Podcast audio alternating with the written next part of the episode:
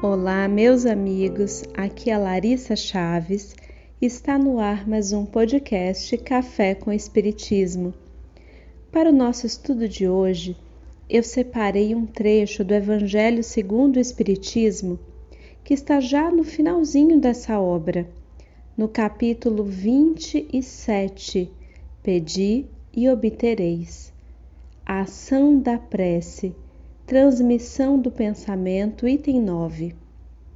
A prece é uma invocação, mediante a qual o homem entra, pelo pensamento, em comunicação com o ser a quem se dirige. Pode ter por objeto um pedido, um agradecimento ou uma glorificação. Podemos orar por nós mesmos ou por outrem pelos vivos ou pelos mortos. As preces feitas a Deus escutam-nas os espíritos incumbidos da execução de suas vontades.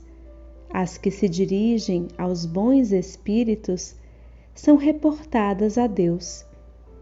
Quando alguém ora a outros seres que não a Deus, falo recorrendo a intermediários a intercessores, porquanto nada sucede sem a vontade de Deus. O Espiritismo torna compreensível a ação da prece, explicando o modo de transmissão do pensamento, quer no caso em que o ser a quem oramos acuda ao nosso apelo, quer no em que apenas lhe chegue o nosso pensamento.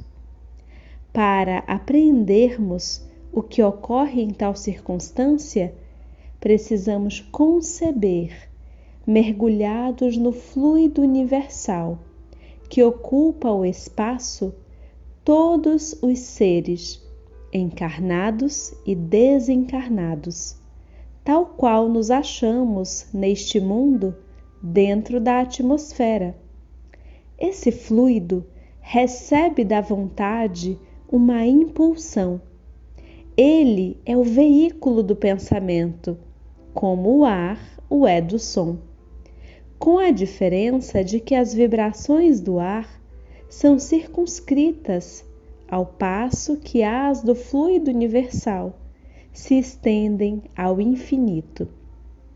Dirigido, pois, o pensamento para um ser qualquer, na Terra ou no espaço, de encarnado para desencarnado, ou vice-versa, uma corrente fluídica se estabelece entre um e outro, transmitindo de um ao outro o pensamento, como o ar transmite o som. A energia da corrente guarda proporção com a do pensamento e da vontade. É assim que os espíritos ouvem a prece que lhes é dirigida, qualquer que seja o lugar onde se encontrem. É assim que os espíritos se comunicam entre si, que nos transmitem suas inspirações, que relações se estabelecem à distância entre encarnados. Queridos amigos, considero tão bela essa mensagem que acabo de compartilhar com vocês. Uma mensagem que fala da prece através de uma explicação claríssima sobre a transmissão do pensamento. Através dessa explicação, nós percebemos que o pensamento não tem absolutamente nada de abstrato. É algo concreto, tangível. Imaginemos quão consolador deve ser a um ser desencarnado que muito nos ama. Talvez um familiar que já tenha partido para a pátria espiritual muito antes de nós, um amigo querido quão consolador não deve ser ter notícias de que os nossos pensamentos se elevam a Deus e rogam aos céus, aos benfeitores espirituais, por eles.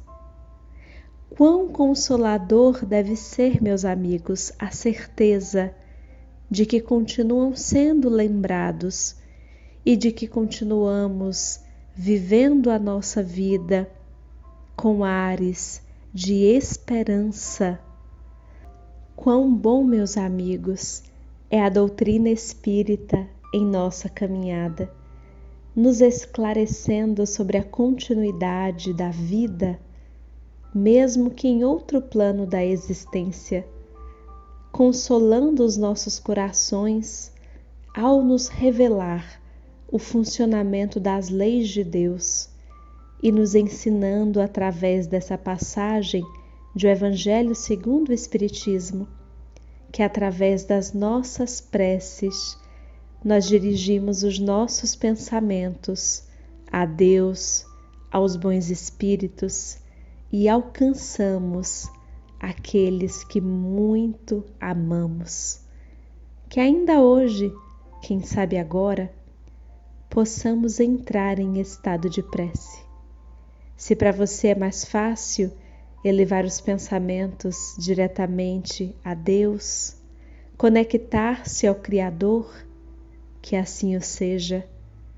Se para você é mais fácil escolher um espírito familiar e amigo, talvez um benfeitor com o qual se afiniza, que assim o seja, mas que possamos utilizar esse recurso divino que tanto nos auxilia, nos fortalece não através de palavras maquinalmente repetidas, mas elevando-nos um pouco da terra e da materialidade, juntando aos nossos pensamentos sentimentos de benevolência, perdão, amorosidade.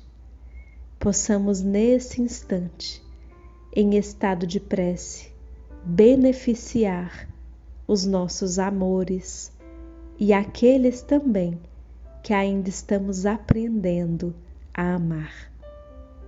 Um grande abraço a todos e até o próximo podcast Café com Espiritismo.